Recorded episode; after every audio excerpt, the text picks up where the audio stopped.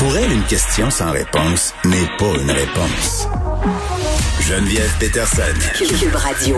Alexandre Moranville-Ouellette est avec moi pour terminer cette semaine en beauté. Ben oui, bonjour. Puis on aime ça faire des nouvelles bizarres le vendredi après-midi. Oui, Là, on, aime ça. On commence par une nouvelle insolite euh, qui concerne un cimetière à Montréal.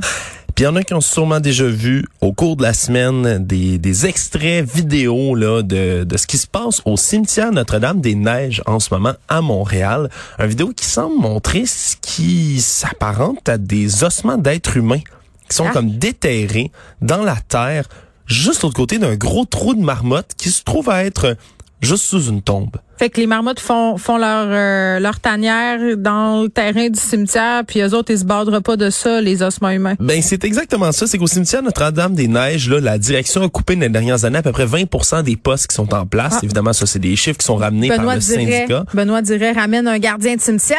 Ben sûrement, mais ça- c'est peut-être ce que ça prendrait parce que là, le cimetière est très mal entretenu, c'est pas égal. Euh, Il y a du gazon long à certains endroits, il y a pas toujours de la machinerie qui passe. Ce que ça fait, c'est que les marmottes envahissent l'espace complètement. La se nature librement. reprend ses droits. la nature reprend ses droits, mais la nature, ça fait aussi en sorte que des marmottes, ça fait des trous.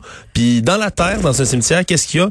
Il y a des gens qui se décomposent. Et là, il semblerait que les marmottes sont en train de sortir plein de beaux petits ossements, des Repose- morceaux de crâne. euh, Ouais, l'adage partout. repose en paix, ça fonctionne plus trop. C'est un peu euh, dégueu, puis c'est un peu plate pour les familles aussi, euh, parce qu'on s'entend-tu que savoir qu'on déterre un de tes proches, euh, ça doit pas être la chose la plus fun à se rendre compte? Non, sûrement pas. Euh, une série d'assouplissements pour les aînés, Marguerite Blais qui a tenu un point de presse cet après-midi. Oui, exactement, pour mieux encadrer là, les visites dans les milieux de vie pour aînés. Ça va être allégé, donc il sera plus requis, re- requis, mon Dieu, requis. l'avoir, on est il sera plus requis là, dès lundi de prendre un rendez-vous pour visiter un proche en zone verte, ce qui va permettre de recevoir des gens de manière là euh, improvisée. Jusqu'à neuf personnes vont pouvoir se rendre à l'intérieur du milieu de vie pour un total de Neuf 10 personnes? neuf personnes, inclus donc 10 incluant le résident. Mais ça va, aller, ça va aller selon les zones. là. zone verte. ça. Ok, c'est Là, ça. ce que j'écris, c'est seulement en zone verte que ça va pouvoir oui. se faire. Donc, jusqu'à neuf personnes qui peuvent venir visiter. Et à l'improviste, hein, on peut ça, un rassemblement de neuf comme ça à Comme l'improviste. avant. Comme dans le temps, j'ai le goût de dire. En zone jaune, ça va être permis de recevoir des personnes d'une autre résidence, d'une bulle familiale à la fois. On va pouvoir faire ça. Zone orange, une personne à la fois va pouvoir se rendre dans un milieu de vie, mais les personnes vont pouvoir recevoir plus d'une personne. Il n'y a pas de limite dans une journée. Donc, ça va rester un à la fois, mais pas de limite de ce nombre de gens-là. Ça va faire du bien. Tout ça, ça s'applique au CHSLD RPA.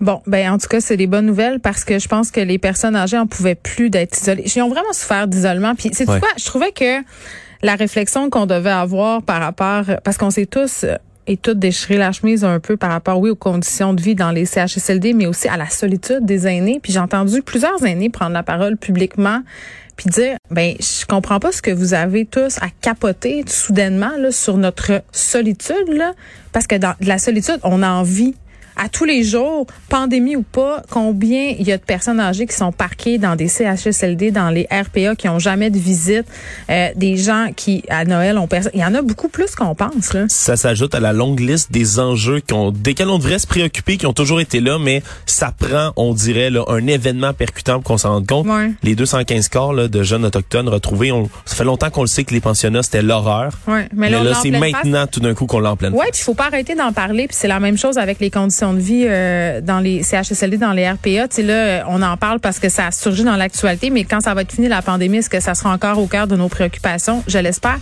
On t'écoute dans quelques instants avec Mario Dumont. Merci à Frédéric Mockel, Maude Boutet, Luc Fortin à la recherche. Merci à Sébastien Laperrière à la mise en onde et merci à vous, les auditeurs. On se retrouve lundi.